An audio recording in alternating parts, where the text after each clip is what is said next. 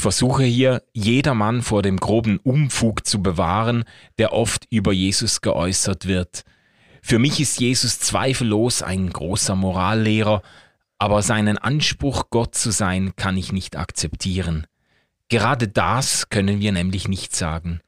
Ein Mensch, der bloß ein Mensch wäre und solche Dinge von sich gäbe wie Jesus, wäre kein großer Morallehrer.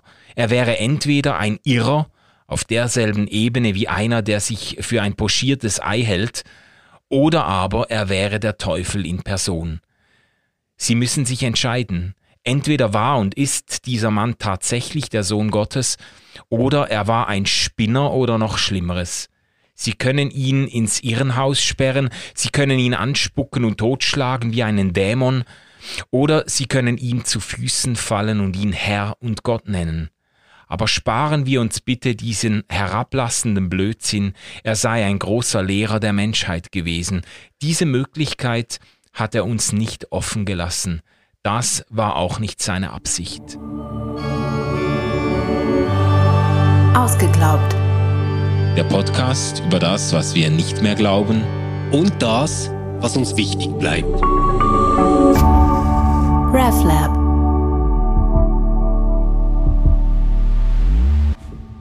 Ihr Lieben, herzlich willkommen zu Ausgeglaubt, die neue Staffel, die sich mit bekannten Büchern beschäftigt, die eingeschlagen sind, die sich verbreitet haben, die hohe Wellen geworfen haben. Heute ein Klassiker, der schon einige Jahre oder eben sogar Jahrzehnte auf dem Buckel hat. C.S. Lewis, vielleicht müssen wir gerade am Anfang sagen, auf Deutsch heißt die aktuelle Version Pardon, ich bin Christ. Das geht wirklich in die Top 10 der misslungenen äh, Titelvergaben in deutschen ja. Übersetzungen ein. Das ist jetzt einfach sowas von irgendwie rundherum missglückt. Auf Englisch heißt das Buch Mere Christianity. Ist nicht ganz einfach zu übersetzen. Mere bedeutet so, ja so ein bisschen schieres ja, Christentum. Schier oder ja. eben. Es gab einmal eine Übersetzung ganz am Anfang, die hieß Christentum schlechthin. Ja. Ist jetzt auch nicht unbedingt sehr flüssiges, süffiges Deutsch, aber ist immer noch besser als jemand, der sich für sein Christsein entschuldigt. Also pardon, ich bin Christ. Genau. Aber das ist ein Buch, ein apologetisches Buch, also ein Buch, das das Christentum mit rationalen Argumenten nach innen und außen vertritt. Ein Buch, das wirklich ein Evergreen geworden ist, das sich seit Jahrzehnten verkauft. Millionen von diesen Büchern wurden verkauft. Es wurde in, glaube ich, keine Ahnung, über 30 Sprachen übersetzt, hat enorm weite Kreise gezogen in allen Konfessionen, also sogar im katholischen, im orthodoxen Bereich ist es ein, ein richtiges Standardwerk geworden. Ich habe gelesen, äh, in, in kommunistischen Ländern war es als das blaue Buch bekannt. In China ist es neben der ja, Bibel. Da habe ich total gestaunt. Also verrückt. in China ist es ja das christliche Buch ja, schlechthin. Das, das, das meistgelesene ja. Buch neben der Bibel, zumindest lange gewesen, wie es heute steht, weiß ich nicht, aber ähm, das hat wirklich eine enorme Strahlkraft äh, gehabt. Ähm, Kannst du was zur Entstehungsgeschichte vielleicht ja, noch also sagen? Ich finde es ja ganz interessant. Wir haben ja gesagt, wir machen ähm, was zu Büchern mit Impact. Und ja. dieses Buch war ja ursprünglich gar nicht als Buch geplant. Mhm. Ähm, Louis war in den 40er Jahren schon ein sehr gerne gehörter ähm, Dozent und Professor an der Universität und man wusste, der Mann kann gut sprechen und die BBC hat Ausschau gehalten nach einem neuen ähm, Sprecher, der so was wie eine Vortragsreihe machen könnte zu religiösen, christlichen Themen. Ja. Wir sind in der Zeit des Zweiten Weltkriegs 1943 und Louis scheint da ziemlich geeignet zu sein, weil der jetzt nicht mega konfessionalistisch ähm, unterwegs ist er ist auch kein Berufstheologe, ja. kein irgendwie langweiliger Bischof, der jetzt irgendwas erzählt, sondern ähm, der ist rhetorisch wirklich fit und man traut ihm zu, dass er so sprechen kann, dass das ähm, für ein Radiopublikum insgesamt nachvollziehbar und interessant ist, aber jetzt auch vor so einer Fachcommunity äh, bestehen kann. Ja. Und ähm, Louis äh, hat äh, dann eigentlich drei Vortragsreihen gehalten, kann man äh, sagen. Ähm, und die sind auch äh, in drei Bänden dann publiziert worden. Also The Case for Christianity, Christian Behavior ähm, und Beyond Personality. Und die wurden dann 1952, also einige Jahre nach der Ausstrahlung und der Erstveröffentlichung, unter neuem Titel zusammengefasst und auch nochmal etwas redigiert. Und seitdem, du hast das erwähnt, ist das wirklich eine Riesenerfolgsgeschichte, dieses Buch ja. in x Sprachen übersetzt, ähm, ist vielleicht auch das apologetische Buch schlechthin. Und Manu, vielleicht sollten wir zunächst kurz etwas sagen zu Apologetik, was das eigentlich ist. Hm. Ich finde das noch schwierig das auf den Punkt zu bringen. Ich habe vorhin äh, versucht, es zu definieren als Verteidigung des christlichen Glaubens mit rationalen Argumenten nach innen und außen. Ja. Mm, äh, ich meine, Apologetik hat ja so ein bisschen dieses Apologize äh, ja. drin. Und ähm, von dem her könnte man denken, es geht wirklich darum, sich zu entschuldigen dafür, dass man einen Glauben hat oder, oder Christ ist. ja. ähm, äh, das ist natürlich weit, weit weg davon. Es geht gerade nicht darum, sich zu entschuldigen, sondern es ist eigentlich die Anstrengung, vernünftig nachvollziehbar darzustellen, was Christinnen und Christen glauben, jetzt im Falle von christlicher Apologetik. Ja, ja. Und ähm, da geht es weniger jetzt um eine, wie soll ich sagen, rein persönliche Introspektion. Warum finde ich das gut? Mhm. Oder ähm, was hat mich biografisch dazu bewegt, Christin oder Christ zu sein? Sondern es geht schon ähm, so um den Anspruch, mit rationalen Gründen den christlichen Glauben nachzuvollziehen. Ja, man könnte vielleicht auch sagen, Rechtfertigung, rationale Rechtfertigung des christlichen Glaubens. Ähm, ich finde, man, man könnte da natürlich dann schon in eine in eine Diskussion eintauchen, auch über die Frage, inwiefern das heute noch zeitgemäß ist, überhaupt noch gefragt ist und inwiefern es überhaupt angemessen ist. Es, es gibt ja doch auch einige Missverständnisse von Apologetik, auch von, von C.S. Lewis, glaube ich, in seinem Anspruch, wenn man das Gefühl hat, äh, er hätte jetzt einen endgültigen Beweis der Wahrheit des Christentums erbringen wollen. Mir, ja. ist, das, äh, mir ist das aufgefallen, das ist doch auch ein Missverständnis, das, das schon in der Interpretation von Thomas von Aquin immer wieder auftaucht. Diese fünf Wege des Thomas Thomas, diese fünf Gottesbeweise mhm. wurden eben immer, immer wieder äh, promoted oder eben dann auch kritisiert als missglückte Versuche, äh, mit rationalen Argumenten den christlichen Glauben quasi zwingend zu machen. Ja. Und so hat das Thomas ziemlich sicher nicht gedacht. Es geht, es ging ihm wahrscheinlich mehr darum, die innere Kohärenz und Konsistenz, die, die, die Vertretbarkeit des christlichen Glaubens ähm, nachzuweisen für Leute, die ihm schon große Sympathien entgegenbringen mhm. oder die schon sogar schon äh, sich als Christen bezeichnen. Bei Louis, denke ich, ist dieses Moment, das nach außen geht, noch stärker. Also dieses Moment, dass eine, eine nicht richtige Zielgruppe ins Auge fasst, aber zwingende Beweise wollte er auch nicht vorlegen. Er wollte einfach sagen, dass, dass es äh, dass viel dafür spricht. Ich, ja? ich, ich glaube, das ist tatsächlich ganz wichtig ähm, festzuhalten, dass es bei Apologetik in erster Linie gar nicht darum geht, jetzt den Glauben zu beweisen mhm. oder eine Grundlage für den Glauben äh, zu schaffen und quasi zu sagen, naja, man hat so das apologetische Fundament und weiß dann, dass es vernünftig ist und kann sich dann entscheiden, das zu glauben. Das gibt's natürlich äh, in gewissen Kreisen, wo es so um ein Entscheidungschristentum geht. Also so quasi, ja. ähm, ich äh, bin irgendwann dann mit dem Rücken so zur Wand, dass ich nicht mehr anders kann als zustimmen oder irgendwie ja, ja, sowas. Ja. Ähm, aber klassischerweise wäre eigentlich Apologetik der Versuch, aus dem Glauben heraus, also der ist quasi schon vorausgesetzt, also ich, ich merke, dass ich glaube, ähm, dann diesen Glauben als etwas Kohärentes, etwas Schlüssiges, ja. etwas Nachvollziehbares darzustellen.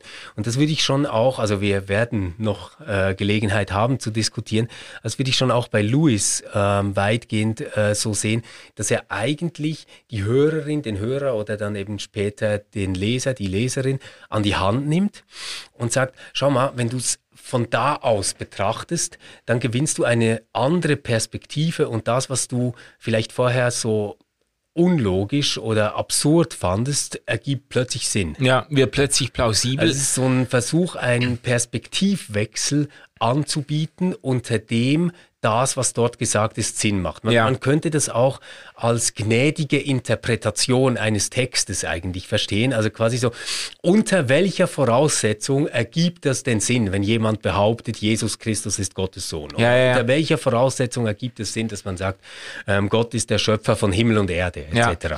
Ja, und ich glaube, um jetzt gerade mal eine Lanze zu brechen für C.S. Lewis, ich glaube, er war deutlich intelligenter und umsichtiger in diesem Vorhaben als viele, die als Apologeten dann nach ihm gekommen sind. Vor allem viele aus dem evangelikalen Lager, weil die, die evangelikale Apologetik hat ja dann in den 70er, 80er Jahren eine Wahnsinnshochzeit erlebt. Da sind Bücher wirklich in Millionen Auflage erschienen. Eines der berühmtesten von Josh McDowell. Äh, in der in deutschsprachigen Übersetzung hieß es dann die Bibel im Test oder so. Aber auf Englisch hieß das Evidence that demands a verdict. Und da ging es eben genau, das ist, da ist eben dieser, diese Grenze dann überschritten. Für ihn waren das Evidenzen, für Josh McDowell ging es darum, die Evidenz für den christlichen Glauben festzumachen, ans Licht zu holen, die eine Entscheidung verlangt. Und da ja. ist es sehr viel aufdringlicher und sehr viel äh, rationalistischer noch gedacht, quasi es gibt Gründe, die eigentlich jeden aufrichtigen Menschen dazu zwingen, den christlichen Glauben als wahr anzuerkennen.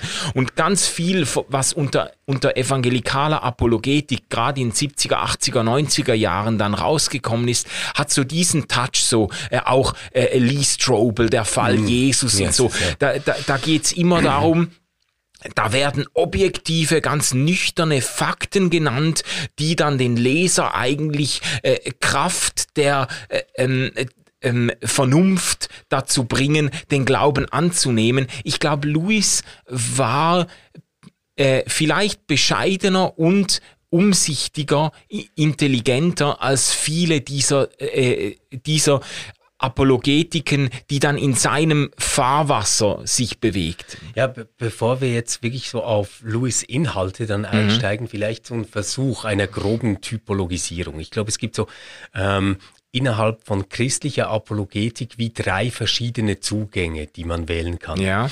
Der eine Zugang ist so über diese ganze Frage nach der Schöpfung oder dem Woher der Welt. Mhm. Äh, also, dass man quasi sagt, naja, du kommst da in infiniten Regress, du kannst das Problem nicht lösen vom Anfang. Ähm, eigentlich wissen wir gar nicht, was Zeit ist und wie das losgeht, ja. ähm, wie Leben entsteht etc. pp.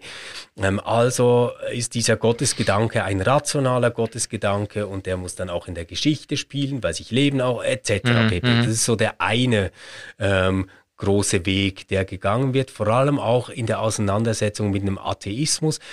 Da ist im Moment, soweit ich das überblicke, vor allem diese Intelligent Design ähm, Theorie ziemlich bedeutend. Ja. ja. Und dann gibt es ähm, diesen zweiten Zugang, der argumentiert dann stärker historisch. Den halte ich aber wirklich für hochproblematisch.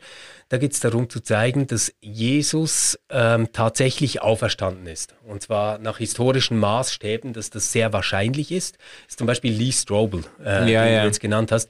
Der versucht genau das, also quasi forensisch dem nachzugehen. Also zunächst mal zu beweisen, der ist, hat wirklich gelebt dann zu beweisen, der ist wirklich gestorben mhm. und dann ähm, zu plausibilisieren, hey, so viele Leute haben den wieder gesehen, der ist tatsächlich auferstanden. Und was bedeutet das dann? Das bedeutet, dass alles, was er gesagt hat über Gott und die Welt richtig ist und schwumm, hast du das ganze Programm drin. Mhm. Das sind ja. so diese zwei Zugänge. Jetzt gibt es den dritten Zugang und da würde ich Louis verorten. Ähm, der setzt viel stärker phänomenologisch an. Also der fängt eigentlich da an und sagt, naja, ähm, als Mensch in Gesellschaft anderer Menschen machst du bestimmte Beobachtungen. Mhm. Und ausgehend von diesen Beobachtungen, die wir alle teilen, ergeben sich gewisse Problemkonstellationen, die du besser und anders verstehen kannst, wenn du diese Glaubensprämissen mit voraussetzt, ja. als du es tun könntest, wenn du sie nicht mit voraussetzt. Ja. Und vielleicht äh, sagst du auch deswegen, das ist so ein bisschen der softere Weg, weil er halt näher bei der Erfahrungs Dimension ansetzt, äh, die Menschen haben. Ja, und äh, es, also das ist auch der Eindruck, der sich beim Lesen von Louis irgendwie aufdrängt, dass er versucht, die Erklärungskraft des christlichen Glaubens stark zu machen. Dass, ja. wie du das jetzt gesagt hast, er, er setzt bestimmte Beobachtungen und Erfahrungen voraus und versucht dann zu zeigen, wie eigentlich die Annahme Gottes und die Annahme auch eines christlichen Gottes irgendwie diese Probleme zu erklären vermag, wie das hilft, irgendwie die Welt zu deuten. Äh, äh, übrigens auch, jetzt muss ich das, damit ich das nicht vergesse, bringe ich es jetzt gerade. Es gibt doch, Anja, nein, nein, nein, nein, nein, aber es, es gibt doch ein ganz, ganz starkes äh, Zitat von ihm, nicht aus, ich glaube nicht aus Mere Christianity, aber da sagt er, ich glaube an das Christentum, wie ich glaube, dass die Sonne aufgegangen ist. Nicht nur, weil ich sie sehe, ah, sondern ja. weil ich durch sie alles andere sehe. Ja. Und ich finde, das, das ist mir vor Jahren ist mir das, äh, äh, ich, ist mir das ähm, begegnet und geblieben, dieses Zitat, weil ich das wirklich stark finde. Er versucht zu zeigen, eben, ähm, äh, dass durch die Annahme des christlichen Glaubens eben ganz viele Dinge in einem anderen Licht erscheinen. Und das, das, äh, das ist so äh, vielleicht auch symptomatisch für das, was er in Mere Christianity in diesem Buch versucht. Nicht einfach rationalistisch die Leser zum Glauben mhm. zu zwingen, sondern zu zeigen, was so die Erklärungskraft des Glaubens auch sein ja. kann. Ja. Auch in einer, und da finde ich jetzt die Entstehungskontexte auch wichtig, auch in einer äh, umtriebenen, irritierenden Zeit. Die Radioansprachen kommen äh, auf der Klimax des Zweiten Weltkrieges, werden die ausgestrahlt. Es gibt Berichte von Soldaten, die sich in Bars und Pubs getroffen haben und dann alle zur Stille aufgefordert haben, um jetzt C.S. Lewis Ansprachen zu hören. Ähm, in einer Zeit, die irgendwo moralisch ambivalent war, die Leute waren irgendwo aufgerieben. Äh, ähm, das, das war sehr sehr angespannt während, de, während des Weltkrieges und da in diese Situation hinein hat er versucht, eigentlich seine Vorträge als, äh, jemand hat geschrieben, als moralischen Beitrag zum Zweiten Weltkrieg mhm. zu bringen. Das ist, ich finde das wichtig als Hintergrund, ja. gerade weil die Moral äh, äh, ja eine so prominente Rolle spielt dann auch ja. in dem Buch. Ja. Ja. Und dann war natürlich auch eine Zeit, in der man verzweifeln konnte und ähm, sich denken konnte, dass vielleicht alles beliebig, alles relativ ja. ist. Und genau damit beginnt ja Louis eigentlich seine Ansprachen. Mhm. Dass er sagt, naja, ähm, Recht und Unrecht ist schon was, das auch kulturell kodiert wird. Mhm.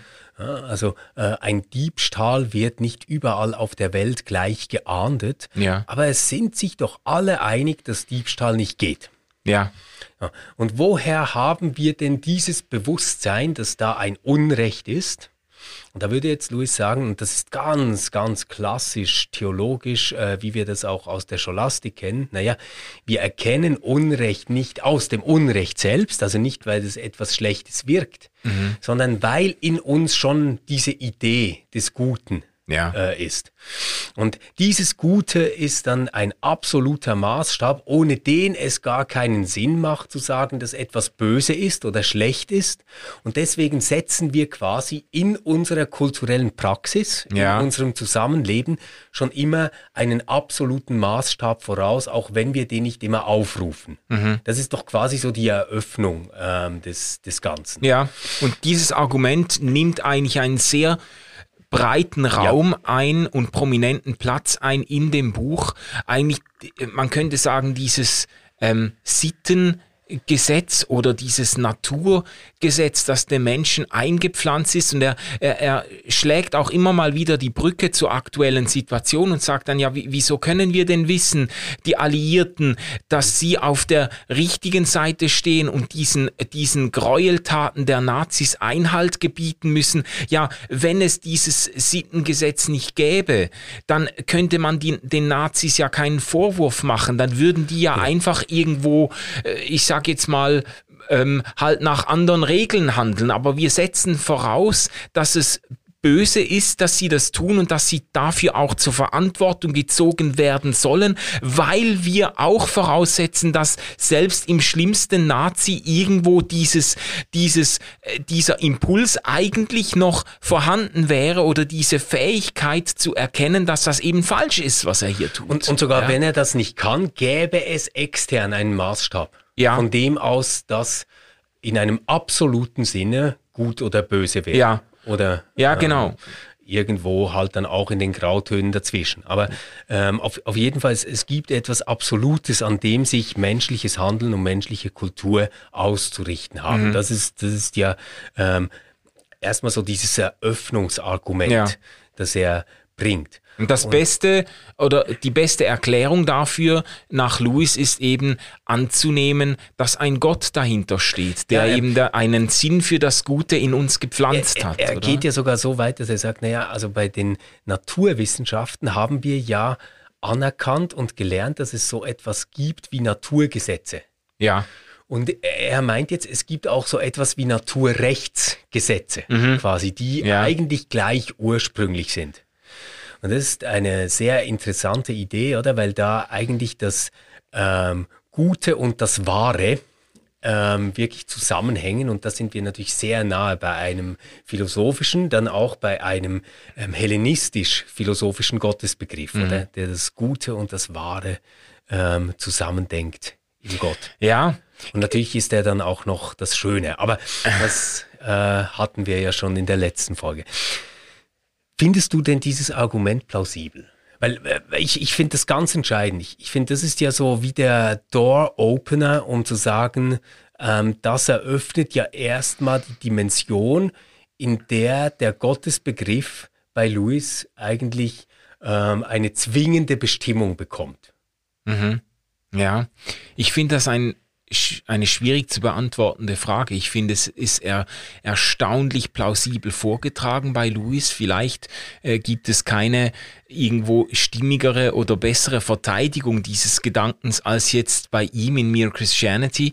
Äh, die Idee eines Naturrechts ist aber natürlich massiv in Verruf gekommen äh, die letzten Jahrzehnte, äh, weil eben, weil da natürlich auch metaphysische Annahmen dahinter sind, die man heute gemeinhin eigentlich nicht mehr teilt. Und man kann natürlich immer wieder entgegenhalten und auch auf die, auf die Subjektivität und Perspektivität dieser moralischen Empfindungen abheben und zeigen, wie weit auseinander dann doch die Menschen immer wieder liegen. Mhm. Ähm, und doch finde ich nach wie vor äh, die Argumentation im Sinne von, ja, du findest einfach keine Kultur, in der Mord oder Diebstahl äh, gelobt wird oder Verrat gelobt wird. Das sind irgendwo Intuitionen. Das Problem ist halt, man kann natürlich das auch alternativ erklären. Also die ganze Geschichte Richard Dawkins werden wir uns ja noch vorknüpfen. Ja. Zwar, zwar äh, den Gotteswahn und nicht das Selfish äh, Gene, aber in diesem, in diesem äh, das egoistische Gen, da äh, fährt er ja eigentlich eine ähnliche Argumentation und sagt ja, äh, wir, wir haben äh, bestimmte Verhaltenskodizes äh, sind uns quasi genetisch eingegeben und letztendlich äh, äh, trägt das zum Überleben der Spezies äh, bei. Also das, ja. äh, man könnte sagen, ja, Mord, es muss nicht Gott sein, der uns den Mord äh, als böse vorlegt, sondern es kann auch sein, dass einfach äh, die Spezies merkt, wenn wir uns gegenseitig äh, abschlachten, dann überleben wir nicht lange. Mhm. So, also ja schon. Nur ehrlich gesagt, dieses Argument überzeugt mich noch weniger. Und zwar rein deswegen, weil es nicht erklären kann, weshalb ich dann als Person ein Interesse haben soll, nicht feige zu sein, nicht zu stehlen und nicht zu töten. Ja. Ähm, das, äh, oder, oder warum ich von da aus zu einer universalistischen Moral komme. Ich könnte ja dann immer noch so in einem Clan-Verhalten sagen, ja, ja, das ist super, wenn wir als Clan uns genau an diese Spielregeln halten, mhm. untereinander, aber gegen außen setzen wir uns einfach durch mit Macht. Ja, ja. Und äh, das gibt's ja ständig. Also es ist jetzt nicht genau. so, dass es ist ja kein genetisch ja. darauf festgelegt sind, ähm, dann irgendwie ständig äh, nach einer universalistischen Moral zu, zu handeln und alle lieb zu haben. Nein, bei, bei mir liegt ähm, mein Problem mit Lewis auf einer anderen Ebene. Mhm. Ich glaube, dass er schon recht hat, dass es sowas gibt, ähm, das man als universalistische Moral bezeichnen kann. Ja. Aber die Frage für mich ist jetzt, ist das etwas, das ontologisch auf das Wirken einer Gottheit zurückgeht oder ja. auf eine Ähnlichkeit mit einer Gottheit zurückgeht? Da wäre ich eben ganz, ganz vorsichtig. Oder kommt das eigentlich aus etwas gemeinsam menschlich geteiltem? Ich mhm. bringe hier kurz die Alternative ins Spiel. Wir, wir können ja sagen, naja, wir können doch qua Vernunft, qua menschlicher Vernunft Einsicht haben in ein Sittengesetz, das sich dann kulturell auch wieder anders ausprägen kann ja. und ausprägen kann. Und irgendwo findet man vielleicht Diebstahl schlimmer ähm, und irgendwo findet man vielleicht Ehebruch schlimmer oder so. Aber, aber sowas äh, anzunehmen, dass es diese Grundlage gibt, das, das halte ich schon für vernünftig. Aber jetzt gäbe es ja genau die Möglichkeit, das Spiel umzudrehen und zu sagen, aus dieser Erfahrung, dass wir gemeinsame Werte haben, dass wir gemeinsam Dinge ablehnen und das auch stabil halten wollen, bildet sich dann der Gottesgedanke. Und nicht quasi, weil ein Gott ist, bildet sich so etwas wie eine universale Moral. Mm, ja. Ich, ich, ich finde das, ähm, ja, ich, ich habe immer eine große Skepsis, wenn Gott quasi ähm, zum Garanten oder zum Maßstab einer allgemeinen Moral wird. Ich glaube, er ist ein super Bild für eine Moral ähm, oder für das Gute oder für das Richtige. Also dafür halte ich Gott wirklich für ein super Bild. Ähm, aber ich glaube, er ist immer sehr gefährlich als Garant der richtigen Ordnung. Hm. Weil du hast jetzt gesagt, oder Lewis äh, sagt dann, naja, warum sagen wir in einem absoluten Sinn, dass die Alliierten auf der richtigen Seite stehen hm. und nicht die Deutschen? Jetzt könnte man das Ganze ein bisschen ähm, komplizierter machen und sagen, ja, Stalin auch, weil der ist ja auch ein Gegner ähm, dann. Mhm. Äh, und, und wie, wie schaut es eigentlich aus mit ähm, dem ganzen, äh, was, was jetzt quasi dann diese Bevölkerung durchmachen muss äh, in Russland, die nicht entscheidet, etc. Also es wird alles immer viel schwieriger und nicht einfach nur zu entscheiden zwischen A und B, ähm, und, und dann da quasi diesen starken Gottesbegriff zu haben, der jetzt eine absolute Moral garantiert, die sagt, das ist der Weg, das ist richtig, das würde ich Luis auch so nicht vorwerfen, aber ja. das ist halt immer die Gefahr, ähm, die man hat, wenn Gott zum Garant der Moral wird. Aber ist es nicht einfach dieser Impuls ähm, oder diese Intuition zu sagen, Moral lässt sich letztlich nur unter Verweis auf eine transzendente Entität auf einen Gott wirklich begründen. Nicht, nicht zu sagen, es gibt keine moralischen Menschen oder man muss Christ werden, um moralisch handeln zu können, aber zu sagen, die Begründung der Moral muss irgendwo über, über sich hinaus weisen. Ich habe ich hab Louis eher in die Richtung verstanden. Mhm. Und ich finde es noch spannend, also es ist vielleicht jetzt ein Nebengleis, das wir dann auch wieder schließen müssen, aber äh, der Philosoph Markus Gabriel heißt er, mhm. der hat, der hat doch ja. ein Buch geschrieben, in dem er sich in einer, in einer, äh, wie soll ich sagen, äh, schon fast ähm, frechen Selbstverständlichkeit für die Existenz moralischer Tatsachen ausspricht. Mhm. Witzigerweise verbindet sich das bei ihm überhaupt nicht mit einem Gottesbegriff oder oder Gottes glauben, sondern er setzt irgendwie auf anderer Grundlage voraus, ja, moralische Tatsachen, äh, das gibt's. Also es gibt ja, Dinge, die äh, absolut richtig und falsch genau, sind. Oder, oder? Er, er, versucht das ja dann so einzuholen, dass er sagt, ähm, Kinder zu schlagen ist jetzt falsch und es war immer falsch. Oder zum Beispiel dann diesen ähm, Spottartikel, also dass man ähm, einen Ministerpräsidenten oder ein Staatsoberhaupt nicht verspotten darf und der quasi in eine andere Kategorie gehört als der Normalbürger, das war schon immer falsch. Und dann entstehen quasi Evidenzzusammenhänge, in denen wir das entdecken. Ja, das ja. war schon immer so. Genau. Ich halte das für puren Unsinn. Also wirklich, ich, ich finde, der trägt das rhetorisch immer ganz toll vor, aber ich glaube es Ganz schlicht und ergreifend nicht, weil nämlich das, was ein Staatsoberhaupt ist, vor 300 Jahren eine komplett andere Bedeutung hatte, als es das heute hat. Mhm. Also die Idee, dass zum Beispiel unser Bundesrat dem Volk dient, ja. in diesem Sinne, ja, das, das ist sowas, äh, erzählt das irgendeinem Feudalherrscher im Mittelalter. Das, es stimmt einfach nicht. Ja, ja. Oder, und dann, dann werden da ähm, Analogien gemacht und Dinge verglichen, die du historisch niemals halten kannst. Aber es hat halt etwas sehr Vereinnahmendes. Aber, aber, aber, wenn wir, wenn wir jetzt bei Louis bleiben, weil, weil das finde ich wirklich den, also der interessante Punkt ist doch zu sagen, moralische Maßstäbe setzen eine gewisse Transzendenz voraus. Ja. Da, da gehe ich noch mit. Aber die Alternative zu einer externen Transzendenz, die wir Gott nennen, mhm. also quasi die das absolute schlechthin ist, mhm. wäre eine Art Transzendenz, die wir selbst haben durch unsere Kommunikation und das Zusammenleben. Nämlich die Möglichkeit, ähm, die Perspektive zu wechseln, sie probehalber zu bewohnen, die Perspektive eines anderen und sich zu fragen, möchte ich an dieser Stelle auch so behandelt werden, wie ich diese Person jetzt behandle, zum Beispiel. Mhm, mh. Oder ähm, die Unterstellung, dass wenn du etwas tust, du Gründe hast dafür und Rechenschaft dafür ablegen kannst, ja. warum du das tust. Und ich glaube, dass das dann keine letzte Transzendenz ist, aber dass es genug Transzendenz ist, um Moral stabil zu halten. Mhm. Ja, ja, ja. Also, aber dann sind wir ja, uns ja da eigentlich einig, Louis argumentiert sehr stark und einleuchtend, aber er schöpft jetzt die Alternativen nicht unbedingt aus oder seine, seine Lösungen äh, schöpfen die Alternativen nicht aus. Es, es, ja. es gibt auch äh, Erklärungen vielleicht auf einer tieferen Flughöhe, die jetzt nicht unbedingt dann in, in die Annahme eines christlichen Gottes münden äh, und die die sich doch eignen können, um moralisches Verhalten zu begründen. Genau, so. und, und ja. ich will ihm aus dem auch gar keinen Strick drehen. Also ich finde ja gerade das ist seine Stärke quasi zu sagen, komm, ähm, wir stellen uns mal auf diesen Punkt, schauen es uns an und dann ergibt dieser Gottesgedanke plötzlich Sinn. Mhm. Schwierig fände ich es nur, wenn man es dann umdreht und quasi sagt, ohne Gottesgedanke keine Moral. Und das ist schon immer die Gefahr äh, bei, bei Louis, die, die mitfährt. Ja, ja, ja, ja.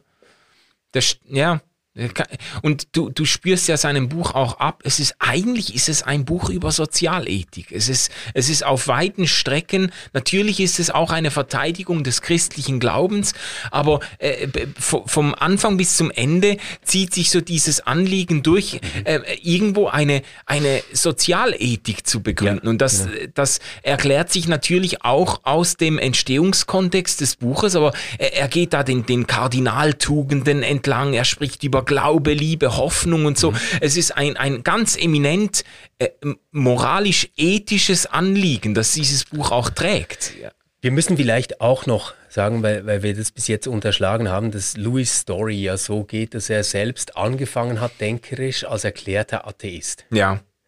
Ähm, und das war ja dann ähm, ein innerer Weg, aber dann auch ähm, Konversationen mit Tolkien, also Herr der Ringe ja, Autor. Genau, das, das, ähm, ja, das müssen wir auskosten. Dem näher gebracht haben. Ja. Und das, was, was ich so verrückt finde, ähm, wenn ich mich mit Louis auseinandersetze, ist, ich kann mir noch vorstellen, wie er jetzt auf dieser rationalen Grundlage, ähm, die ihm einleuchtet, dazu kommt zu sagen, na ja, ich werde vielleicht Agnostiker, mhm. ich werde vielleicht Theist.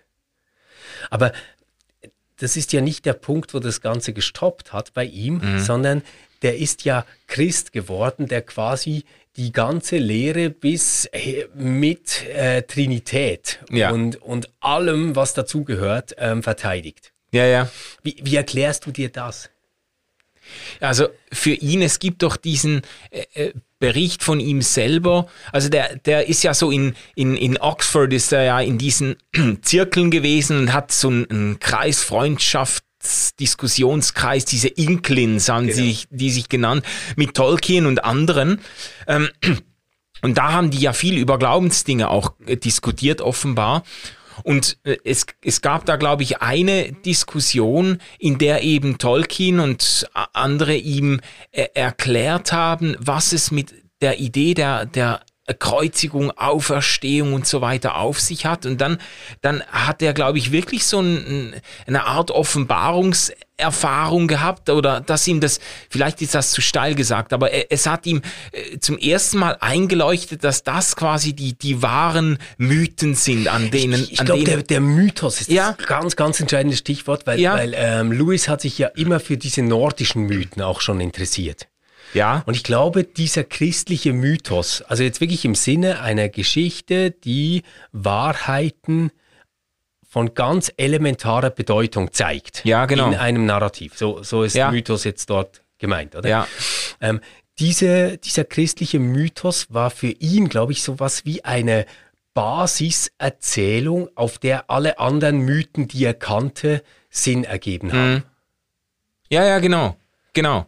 Und das war ein entscheidendes Erlebnis, das aber über, das eigentlich über diese bloße Rationalität oder rationale Argumentation hinausgeht. Auch wenn Louis, er, er hat, er sagt doch am Anfang von Mere Christianity beschreibt er sich als den zögerlichsten oder missmutigsten Konvertiten Englands, weil er irgendwie sich von Gott in die Ecke gedrängt äh, fühlte. Ja. Er beschreibt sich als einer, der zum Glauben gekommen ist, so wie eine Maus von einer Katze gefangen wird. Das ist alles jetzt nicht wahnsinnig sympathisch sympathisch, wie er das beschreibt, aber man muss auch sagen, dass das vielleicht einfach die Entstehungsvoraussetzung seines Glaubens war, aber er den, äh, den Glauben ja nachher auch sehr leidenschaftlich und sehr freiheitlich verteidigen konnte.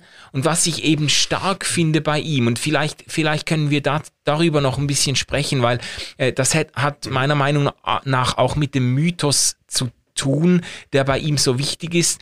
Für ihn ist Glaube eben gerade nicht nur eine rationalistische Angelegenheit und das spürt man seinen Büchern auch ab. Louis verbindet etwas in seinen Büchern, was wahrscheinlich ähm, die wenigsten Autoren nach ihm äh, in dieser in dieser Stärke zusammenbringen, das macht den Erfolg von Mere Christianity vielleicht auch aus. Dieser unnachgiebige Verstand, diese Leidenschaft für ein, für ein stringentes, sauberes, wasserdichtes Denken, aber dann auch diese Vorstellungskraft, diese Begabung in Bildern und Geschichten zu denken, diese poetische bring, bring, Kraft. Bring mal so ein? Bild, bring, bring mal so ein Bild. Ah, also ich, ich, ich habe zum Beispiel gerade eins, das, das mir ja. völlig eingeleuchtet hat, das ich wirklich stark fand. Ähm, es, es geht da darum, dass ähm, der Mensch neu wird ähm, in Christus. Ja. Also quasi, er wird nicht einfach nur ein bisschen verbessert, sondern er wird neu in Christus. Und da, da bringt er zwei ganz starke Bilder. Also das eine ist so dieser Anspruch, dass wir Christus gleich werden. Das klingt ja erstmal wie der pure Wahnsinn. Und dann äh, sagt Louis, naja, es geht eben nicht darum, etwas einfach ein bisschen zu verbessern, sondern es geht wirklich darum, etwas perfekt hinzukriegen. Also äh, die Verheißung ist, ich äh, fixe dich nicht nur ein bisschen, sondern ich mache dich wirklich perfekt. Ja. Und ähm, das ist äh, etwas, das sich zu Lebzeiten wahrscheinlich fast nie abschließt und wir sind sehr zögerlich und, und denken dann so, naja, also Heilige müssen wir nicht gerade werden, es reicht schon, wenn wir anständige Menschen sind. Da sagt Louis, nein, nein, dieser Anspruch geht viel weiter. Und dann bringt er ein Beispiel und sagt, wenn er Zahnschmerzen hatte als Kind, dann ja. hat er lange, lange gezögert, bis er seiner Mutter was davon erzählt hat, weil er hat gewusst, es gibt dann nicht nur das Aspirin, damit er schlafen kann, sondern am nächsten Tag gibt es auch den Besuch beim Zahnarzt. Weil sie nicht nur das ja. ähm, vordergründige Problem lösen will, sondern wirklich das Hauptproblem bei der Wurzel packen möchte, mhm. quasi. Oder? Und das, das finde ich so ein äh, Beispiel, das wirklich irgendwie anschaulich ist. Also dieses Bild bleibt drin. Oder er, er fährt dann weiter fort, er, er denkt das dann wirklich weiter und sagt, naja, aber wenn wir jetzt alle quasi Christusförmig werden, dann ist ja alles irgendwie so ein Einheitsbrei, könnte man denken. Mhm.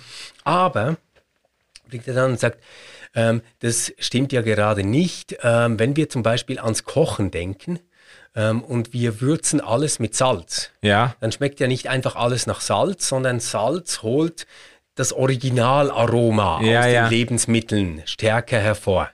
Also das, das sind so Bilder, wo ich wirklich finde, das sind ganz, ganz tolle Analogien, um etwas zu erklären. Also quasi, wie kann Gott in allem drin sein und wirken, ohne dass dem seine Identität quasi genommen wird. Ja, ja, ja. Ja, ja also eben, da, da muss man einfach sagen, der hat da Bilder im Minutentakt abgeliefert, die einfach oft, sicher nicht alle gleich treffen, aber oft unglaublich stark mhm. sind und eingängig sind und einfach unübertroffen in ihrer Erklärungskraft. Also ein Bild, das mir geblieben ist, ähm, da beschreibt, da spricht er von den Vorbehalten von Menschen gegenüber Theologie.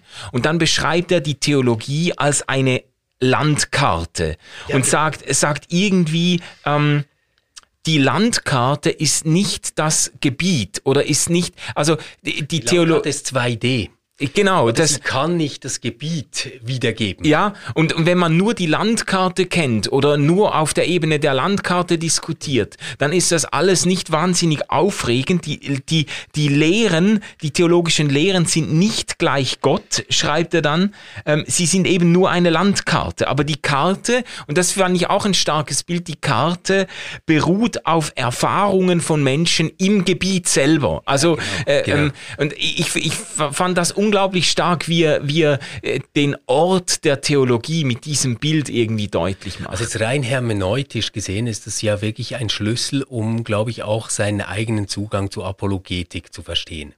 Ja. Ähm, weil er ja einen Unterschied schon mal einzieht zwischen Theologie und Wirklichkeit. Ja. Er würde ja nicht sagen, die Wirklichkeit wird nur wirklich, dadurch, dass wir sie theologisch interpretieren können, sondern er würde, wenn wir jetzt bei diesem Bild bleiben zwischen Karte und Gebiet, mhm. dann würde er sagen, naja, ähm, eigentlich ist die Karte nur ein Tool, um sich in einem Gebiet zu orientieren, aber die wirkliche Wirklichkeit ist das Gebiet. Ja. Und ähm, in dieser wirklichen Wirklichkeit geht nicht alles theoretisch stringent auf. Mhm. Ähm, da ist vielleicht ein Weg dazugekommen, ein anderer ist verschüttet und etwas ist zugewachsen. Ähm, aber was ich tun kann, ist quasi aus dieser Karte, die ich dir hier zeichne, ja. ähm, dir immer wieder einen anderen Blickwinkel auf dieses Gebiet zu geben. Ja, ja. Quasi ist es eine Art Hilfestellung, das eigene Leben und Fortschreiten in der Wirklichkeit äh, anders in den Blick zu bekommen und zu deuten.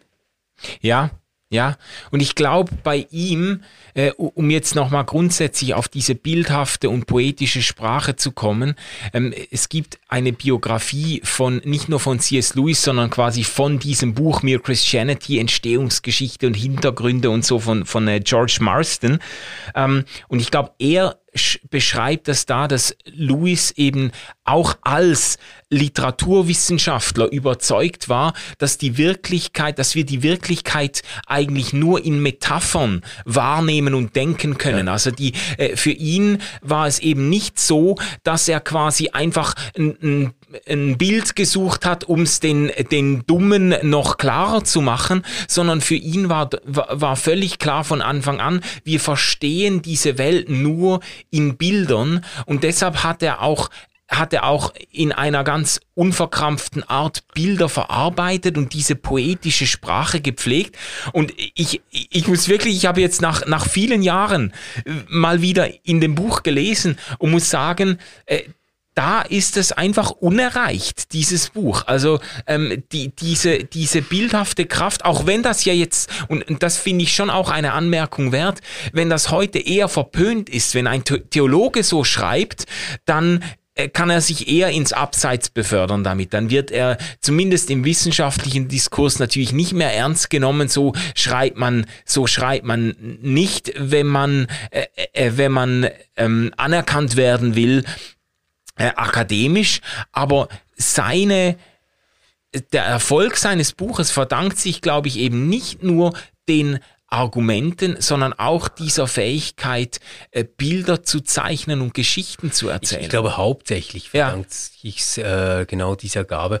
Ähm, ja, äh, wahrscheinlich stimmt es alles, was du sagst über heutige Theologie, wenn wir das wirklich auf den deutschen Sprachraum begrenzen. Ja. Ich finde, ähm, sowohl in Philosophie als auch in Theologie, soweit ich das ein bisschen kennengelernt habe, ähm, ist da einfach der englische Sprachraum auch viel lockerer und zugänglicher. Ja. Ja, ja. Also sogar bis in die sprachanalytische äh, Philosophie hinein hast du dort immer wieder Beispiele ähm, jetzt von, von englischsprachiger ja. äh, wissenschaftlicher Literatur, die einfach einleuchtend und einprägsam sind. Und man hat wirklich das Gefühl, diese Autorinnen und Autoren versuchen alles, damit sie verstanden werden. Ja. Wenn ich bei uns manchmal das Gefühl habe, dass wir alles versuchen, damit im Kolloquium keiner den Text wirklich verstanden hat, den wir verteidigen. Ja, ja, ja, es ist verrückt. Mir ist das aufgefallen bei philosophischen philosophischer Literatur, sogar im, im Bereich der analytischen genau, Philosophie, genau, eben, eben. wo man ja jetzt wirklich dann die Begriffe auseinander nimmt ja. und so. Aber wenn du englische Texte liest, dann ja. kommt ständig so Einschübe, äh, stell dir vor, ich stehe genau, am Morgen genau. auf. Ja. Wann habe ich die Entscheidung getroffen, aufzustehen? Ich, ich bewege diesen Gedanken im Kopf und dann plötzlich finde ich mich stehend wieder. Wann ist jetzt diese und so? Und da kommen ständig solche genau. Alltagsbeispiele, die eigentlich auf Intuitionen äh, zurückgreifen, die die Leser dann haben. Ähm, und äh, und in der deutschsprachigen Theologie und Philosophie begegnen das viel, viel ja. weniger. Da hat man das Gefühl, ja, wenn du da anfängst mit irgendwelchen Anekdoten, dann ja. hast du dich da ins, ins Abseits begeben und genau. so. Das, ich glaube, da, ähm, da tun wir letztlich auch den, äh, der Verständlichkeit und auch der Verbreitung unserer Ideen keinen Gefallen, mhm. wenn wir das, wenn wir das so diesen Fachdiskurs so abheben. Ja. Also, this said.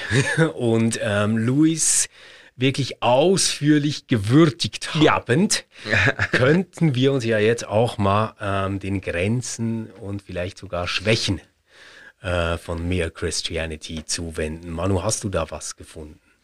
Ja, also äh, die ganze Anlage des Buches, glaube ich, macht am meisten Sinn oder schlägt am meisten durch, wenn man dann doch noch ein relativ homogenes Publikum voraussetzt. Nicht unbedingt ein kirchliches oder christliches, das war nicht seine Absicht, er wollte eigentlich zu äh, kirchenfernen Menschen sprechen. Aber ich denke, in unserer Zeit jetzt, 20., 21. Jahrhundert besser gesagt, äh, postmoderne, pluralistische Ausgangssituation, ähm, ich, ich habe das Gefühl, da büßen dann seine Argumente doch an, an Durchschlagskraft ein, weil man, weil man irgendwo ständig Gegenbeispiele im Kopf hat und diese Intuitionen gar nicht mehr so allgemein verbreitet sind. Also ich habe schon das Gefühl, in einer Zeit, in der man sehr sensibilisiert ist darauf, dass eben vieles sich aus anderer Perspektive ganz anders anfühlt, da ähm, muss man dann doch hinter ganz viele Sätze bei Louis irgendwie ja, aber schreiben, weißt du? Ja, da, ja. Ich, ich habe das Gefühl, die Plausibilität des Buches lebt noch von einer sehr stark eben äh, europäisch, bürgerlich äh, ähm, formatierten Einstellung oder Mindset. Mhm. mhm. Ja. Ich, ich finde jetzt gerade dort hat es mega Stärken, also wo es um das geht. Mhm. Mein allerliebstes Beispiel ist, wenn Christus so wirksam ist, warum sind dann Christinnen und Christen nicht nettere Menschen? Sagt Louis, wenn ich es jetzt in einem Satz zusammenfassen soll, naja, stell dir mal vor, wie die drauf wären, wenn sie nicht mal Christinnen und Christen wären. ja, ja, genau. Das ist wirklich ja, genau. das, ist so ein Highlight für mich quasi. Ähm, auch dieser Humor, dieses Augenzwinkernde, wo ich wirklich nicht denke, dass das ganz ernst gemeint ist, aber ich bin natürlich nicht sicher, wo ich, wo ich wirklich große Schwächen sehe ist dieses ja, vielleicht fast zweite Hauptargument, also nebst diesem Argument einer moralischen Ordnung, in der ja. wir uns vorfinden, die nicht kulturell bedingt, sondern nur kulturell ausgestaltet ist, das hatten mhm. wir am Anfang besprochen, dieses zweite Hauptargument mit, entweder ist Jesus ein Verrückter, der Teufel selbst oder Gottes Sohn. Ja, dieses, dieses Louis-Trilemma, mit dem ja, wir eingestiegen dieses sind. Dieses Louis-Trilemma ja. kaufe ich nicht und ich glaube auch nicht, dass es je ein gutes Argument gewesen ist. Wirklich nicht. Ah, ich, ich, ich verstehe nicht, wie das überzeugen kann und ich glaube, dass ich das deswegen nicht nachvollziehen kann, weil ich einen anderen Begriff von Wirklichkeit und Wissenschaft habe, nämlich ähm, ein Verständnis das sehr viel stärker noch als, als bei, bei Louis ähm, betroffen ist von einer Historisierung und Selbsthistorisierung des Denkens. Ja. Also ich frage mich doch immer, in welchem Kontext wurde das gesagt? Wie ist das entstanden? Mhm. Welche Genealogie hat diese Idee? Welcher Machtanspruch verbindet sich, äh, wenn jemand das sagt? Etc. Ja, ja, ja. Also das Ganze steht doch nicht mehr einfach als Aussage da, die quasi zeitlos und kontextlos ist, sondern gewinnt quasi ihr eigenes immer in einem bestimmten Kontext, mhm. in einer bestimmten Situation anhand eines konkreten Problems. Mhm.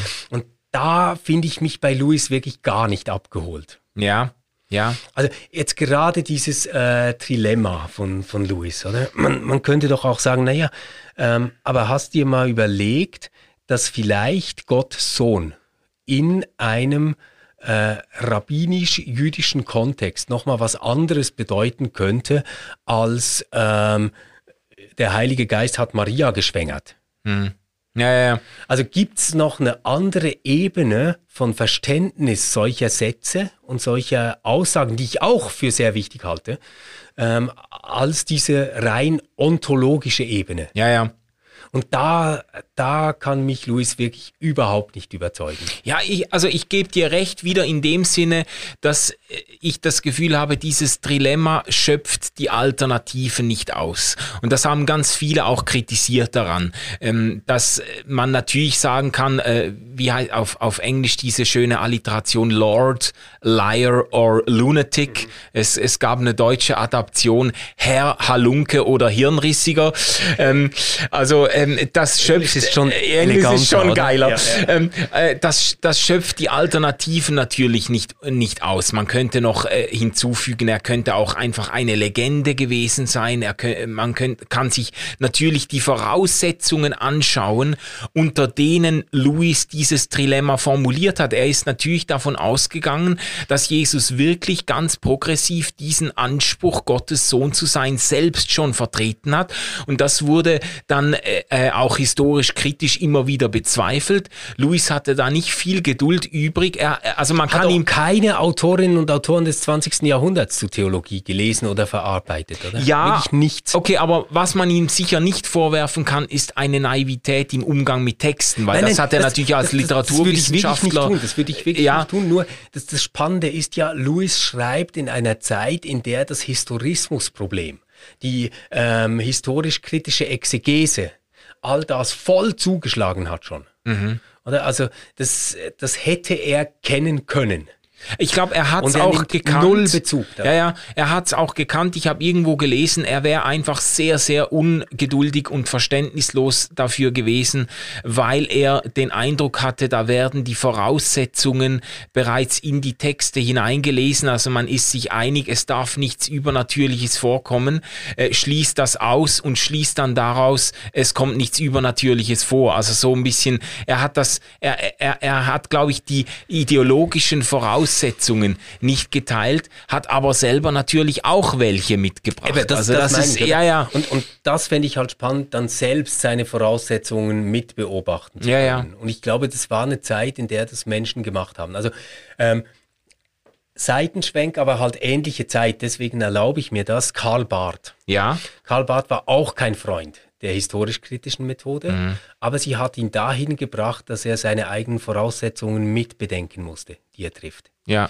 Hat sich damit auseinandergesetzt. Jetzt kann man sagen, na gut, Louis war ja nicht Theologe, aber ich finde, der ist da jetzt gerade von diesem Vorwurf wirklich nicht zu entlasten, weil er ja Literaturwissenschaftler ja. war. Also äh, der finde ich, drückt sich da wirklich um ein ganz, ganz maßgebliches Problem seiner Zeit ähm, wenn es um christlichen Glauben geht. Mhm. Aber ich finde den Gedanken, auch wenn ich jetzt nicht, denk, äh, nicht behaupten würde, seine Schluss, Schlussfolgerung wäre alternativlos, aber den Gedanken, so diesem Impuls einmal zu widersprechen äh, von Leuten, die sagen, ja, Jesus, so den, den irgendwie einen theologischen Anspruch kann ich jetzt nicht äh, gutheißen, aber der war sicher ein guter Morallehrer und dann mal zu sagen, ja, aber dann schau dir mal an, was ja, der ja. gesagt hat. Ähm, also wenn, wenn da nicht irgendwas, wenn da nicht ein besonderer auch theologischer Anspruch mitgedacht wird, dann ist das jetzt nicht das Vorbild, äh, dem man unbedingt nachlaufen mhm. müsste oder so. Ich finde, diese Intuition finde ich eigentlich schon stark so. Ich kann das wirklich verstehen. Ich, ich glaube einfach gerade da wäre halt mehr zu holen gewesen, wenn man sich stärker auf die Zeitumstände ja. mal eingelassen hätte und sich gefragt hätte, was bedeutet das? Weil ähm, ja, Sohn Gottes zu sein, angesichts dessen, dass er uns sagt, dass wir Kinder Gottes sind, dass mhm. wir uns die Sünden vergeben können, etc. Da wäre noch eine ganz andere Alternative drin gelegen, als dann einfach vor ihm auf die Knie zu fallen und seine Füße zu umarmen. Mhm. Also da wäre auch noch mal mehr drin gewesen, was in eine Handlungs- Ebene hineinspielt. Das ist etwas, was man dann bei Louis im dritten Kapitel stark merkt, wo es um christliches Verhalten geht. Der hat schon eine Idee von Tugenden. Also er macht das ja dann mit diesen Kardinaltugenden, ja, spielt ja. er das durch. Im Endeffekt, im Endeffekt interessiert er sich aber nicht so sehr für unser Tun und Lassen. Ähm, gibt sogar diese Spitzensätze, wo er sagt, ähm, gerade ähm, nette Menschen, freundliche mhm. Personen, mhm. gute Menschen haben es gar nicht unbedingt einfacher, sondern sogar noch schwieriger, weil die nicht spüren, wie sehr sie erlösungsbedürftig sind. Mhm. Ähm, wo ich denke, ah, das ist aber schon problematisch. Oder immer, immer mit dieser Vorsicht, dass er sagt, ich kann niemandem das Christsein absprechen, wer schaut yeah. in das Herz der Menschen etc. pp. Aber jetzt verglichen mit den Evangelien, ja. finde ich, hat bei ihm ähm, die Ethik, was das Handeln der Menschen betrifft, wie sie miteinander umgehen, einen sehr geringen Stellenwert gegenüber dem, dass sie einfach anerkennen müssen, dass Jesus der Herr ist und sie ihm ähnlicher werden sollen. Hm. Und wenn ich mir dann überlege, äh, was wir für Jesus-Zitate haben im Neuen Testament, dann könnte man schon auf die Idee kommen, dass da ein bisschen was unterschlagen wird, weil Jesus hat hat zum Beispiel nicht gesagt, ich werde euch daran messen, ob ihr immer gesagt habt, dass ich Gott bin, mhm. sondern er hat gesagt, ähm, ich werde äh, die einen äh, quasi zur Seite tun und die anderen einladen. Die werden sagen, Hä, warum? Wir haben dich gar nicht gekannt. Und dann äh, werde ja. ich sagen, ihr habt mich besucht, als ich im Gefängnis war, habt mir zu essen gegeben, als ich Hunger hatte, etc. Also das ist sehr stark auf einer Handlungsebene, was Jesus sagt. Und das bei Louis, finde ich, ist ganz, ganz stark Römerbrief paulinisch geprägt, ja, ja. Jesus Also das, das, hör, das stimmt, das höre ich auch raus. Ähm, du würdest das aber jetzt sagen, obwohl die Moral und Ethik einen eigentlich einen so hohen Stellenwert in dem Buch hat, weil er, er, er doch durchgängig sich, sich an, an diesen sozialethischen Geschichten abarbeitet. Ja, er arbeitet sich daran ab im Sinne einer Plausibilisierung, dass das quasi nicht den Zugang zum Christentum versperrt. Mhm. So lese ich das. Ja. Aber es ist nicht das eigentlich Entscheidende für eine Christin oder einen Christen. Und da bin ich ja eigentlich bei ihm. Ich würde ja auch immer sagen, nein, die Gnade ist wichtiger. Yeah. Oder, aber ähm, der, der Punkt, der mich stört, ähm, und das mache ich an diesem Trilemma fest, ist, dass es entweder darum geht, ihm um die Füße zu fallen, ihn zu verspotten oder ihn als Teufel zu sehen. Mhm. Und ich würde sagen, es gibt aber die vierte Option und das wäre die Nachfolge, obwohl ich es nicht so genau weiß. Mhm. Ah ja, okay, das, das, das gefällt mir jetzt, wie du, wie du das zugespitzt hast. Ich, ich überlege mir die ganze Zeit, äh, vielleicht als Abschlussfrage, ähm, welche, ähm, äh, welche Art der Apologetik braucht unsere Zeit? Wir werden ja nächste, nächste Woche uns auch über ein letztlich apologetisches Buch unterhalten, das völlig anders gestrickt ist. Ähm, und das ist etwas, was mich schon äh, immer wieder umtreibt. Das Buch hat jetzt einen Wahnsinnslauf hinter sich, irgendwie 70 Jahre Erfolgsgeschichte. Ähm, aber heute würde man wahrscheinlich mit so einem Buch dann die Bestsellerlisten doch nicht mehr stürmen. Ja, das glaube ich auch. Das glaube ich auch. Ja. Ähm, bin auch gar nicht sicher, ob unsere Zeit eine Art von Apologetik braucht. Ja. Aber vielleicht diskutieren wir die Frage dann, wenn wir eben nächste Woche über die Hütte sprechen. Ja. Jetzt vielleicht noch, ähm, ist ja schon fast Tradition, wenn wir es jetzt zum dritten Mal machen. Wer sollte denn Mere Christianity lesen? Wem würdest du das empfehlen, Mann? Ah, also, Leuten, die Freude haben an bildstarker, poetischer Sprache und klaren Argumenten. Äh, es ist einfach im Vergleich mit vielem, was sich im christlichen Bereich lesen lässt, ist es ein Genuss, besonders auf Englisch. Also mhm. wenn man das auf Englisch lesen kann, äh, das ist einfach wirklich hochstehend äh, geschrieben. Leute, die jetzt nicht einen im strengen Sinne wissenschaftlich-theologischen Anspruch haben, aber irgendwo Anregung brauchen im Blick auf den christlichen Glauben, da finde ich das nach wie vor erste Wahl. Super, okay. Ja, für, für mich ist es ähm, ein Buch für Leute, die einen sehr klaren Lehrer suchen, der eine sehr klare Position vertritt, mhm. an der sie sich reiben können. Und das sind für mich einerseits Menschen, die wirklich Orientierung suchen, die sagen, ich habe ein mega Durcheinander im Kopf mit diesem ganzen Glauben und weiß eigentlich gar nicht wirklich, wo ich da stehe. Mhm. Ähm, die können da vielleicht so was wie eine Karte kriegen, ja. glaube ich. Ja? Ähm, und für andere, äh, die sagen, na ja, ähm, das mit der Theologie und den Gründen ist eigentlich gar nicht so wichtig die können da vielleicht wirklich ein lustvolles Beispiel äh, finden, wie das auch Spaß machen kann, über Glaubensinhalte und das, was sie glauben, auch mal nachzudenken. Ja. Sehr schön, sehr schön. Ja, ihr Lieben, das war ein Spaß, über Mere Christianity zu reden. Ich hoffe, euch hat die Folge auch inspiriert. Uns interessieren eure Erfahrungen mit dem Buch, eure Kommentare äh, dazu. Äh, wir freuen uns darauf zu reagieren und euch nächste Woche wieder zu hören, wenn wir uns ähm, ein äh, sehr viel ähm, jüngeres Buch vornehmen, das aber auch ein enormen... Wortspiel, ein ja. Wortspiel. William P. Young.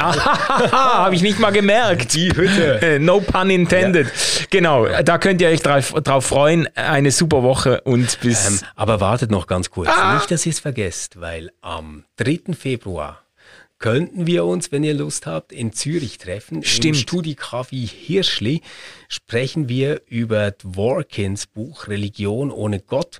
Und wir freuen uns, wenn ihr kommt. Ihr könnt leider beim Podcast noch nicht mitsprechen, aber nach der Folge haben wir Zeit für einen abrunden, fröhlichen Austausch mit allen, die Lust haben, herzukommen.